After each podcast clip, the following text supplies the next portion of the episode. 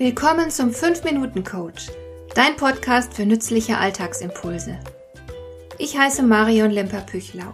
Als erfahrener Coach habe ich jede Menge psychologische Tipps für dich, mit denen du leichter durch den Alltag kommst, damit dein Leben ein bisschen einfacher wird.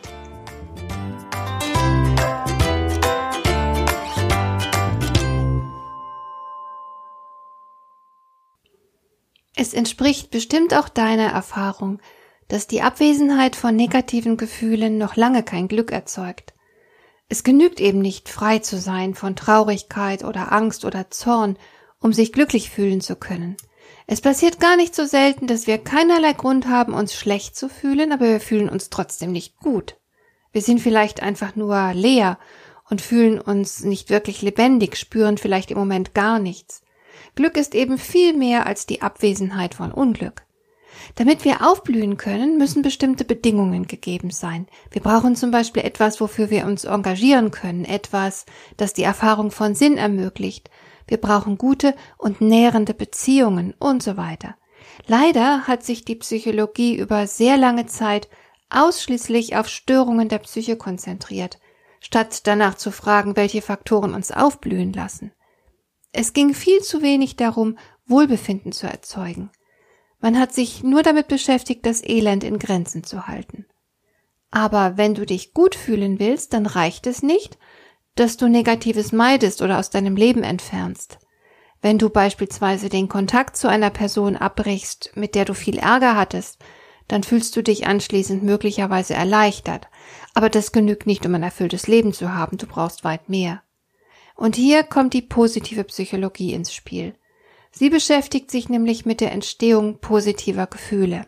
Sie will wissenschaftlich erforschen, was unser Leben lebenswert macht und was zu einer erfüllten Existenz führen kann. Die positive Psychologie will herausfinden, was wir brauchen, damit wir uns wohlfühlen und auch psychisch gesund bleiben. Da die psychischen Erkrankungen scheinbar seit längerem schon auf dem Vormarsch sind, ist das natürlich ein sehr wichtiger Forschungsgegenstand. Also, Machen wir mal Schluss mit dem defizitären Ansatz und sprechen mal darüber, was uns gut tut und stärkt. Wohlbefinden wird nämlich nirgends gelehrt.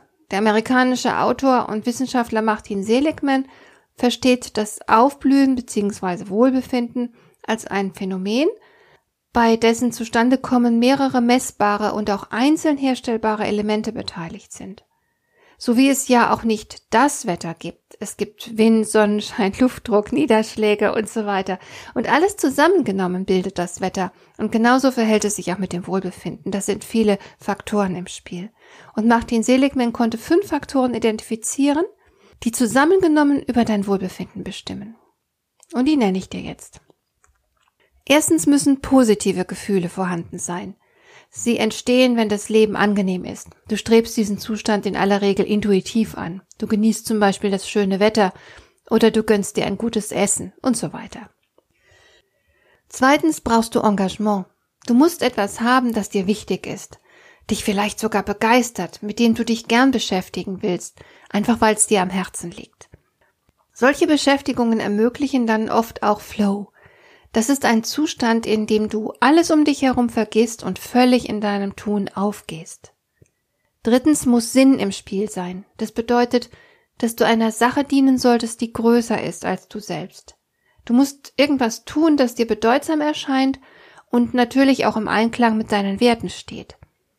Es tut dir gut, wenn du weißt, dass du einen Unterschied machst für diese Welt. Viertens brauchst du Ziele, und du musst erleben können, dass du diesen Zielen auch tatsächlich nahe kommst. Du brauchst die Gewissheit, dass du tüchtig bist und etwas bewirken kannst. Dein Handeln braucht eine Richtung und du selbst brauchst Erfolgserlebnisse. Du musst erleben, dass du die Kontrolle über bestimmte Dinge hast. Du solltest dich nie hilflos und ausgeliefert fühlen. Und fünftens brauchst du positive Beziehungen. Wissenschaftler haben zum Beispiel herausgefunden, dass eine freundliche Handlung von dir mehr zur Steigerung deines eigenen Wohlbefindens beiträgt als jede andere Übung, die getestet wurde. Der Harvard-Psychologe George Weiland meinte sogar, die größte Stärke eines Menschen sei sein Vermögen, geliebt zu werden. Ja, und das war's auch schon. Nun weißt du genau, worum du dich bemühen musst, damit es dir gut geht und du aufblühst. Am besten holst du dir möglichst viel von diesen fünf Elementen in deinen Alltag. Hat dir der heutige Impuls gefallen? Dann kannst du jetzt zwei Dinge tun. Du kannst mir eine Nachricht schicken mit einer Frage, zu der du gerne hier im Podcast eine Antwort hättest. Du erreichst mich unter info@lemper-püchlau.de. Und du kannst eine Bewertung bei iTunes abgeben, damit diese Sendung für andere Interessierte sichtbarer wird. Schön, dass du mir zugehört hast. Bis zum nächsten Mal eine gute Zeit für dich.